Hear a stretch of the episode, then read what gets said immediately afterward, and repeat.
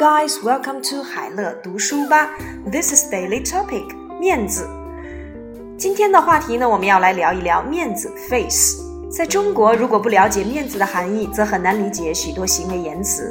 面子通常可以理解为社会对一个人名誉和声望的看法，因此中国人向来很重视面子问题。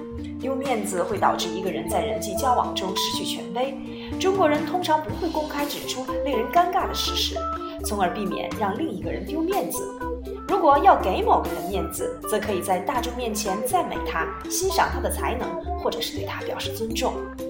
面子 face，行为言辞 behaviors and speeches，behaviors and speeches。当然，我们也可以说成 words and deeds deeds，words and。Deeds，对社会的看法，social perspective，social perspective，名誉，reputation，或者是 fame，reputation or fame，重视，pay attention to or attach importance to，丢面子，lose face，人际交往，interpersonal communication，interpersonal communication， 权威。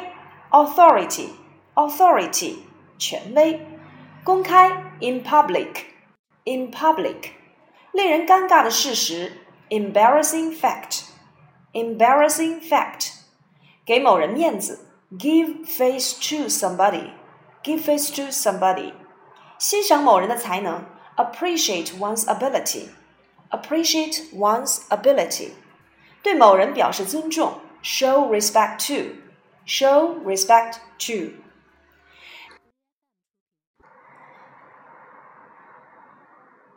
In China, it is difficult to understand many behaviors and speeches without knowing the concept of face.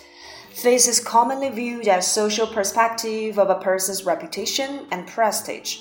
Therefore, Chinese people have been paying close attention to their face.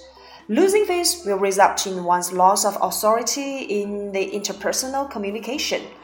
Usually, the Chinese will not point out embarrassing fact in public so as to avoid making another person to lose face. If we want to give face to somebody, we can praise him in public, appreciate his ability, or show respect to him.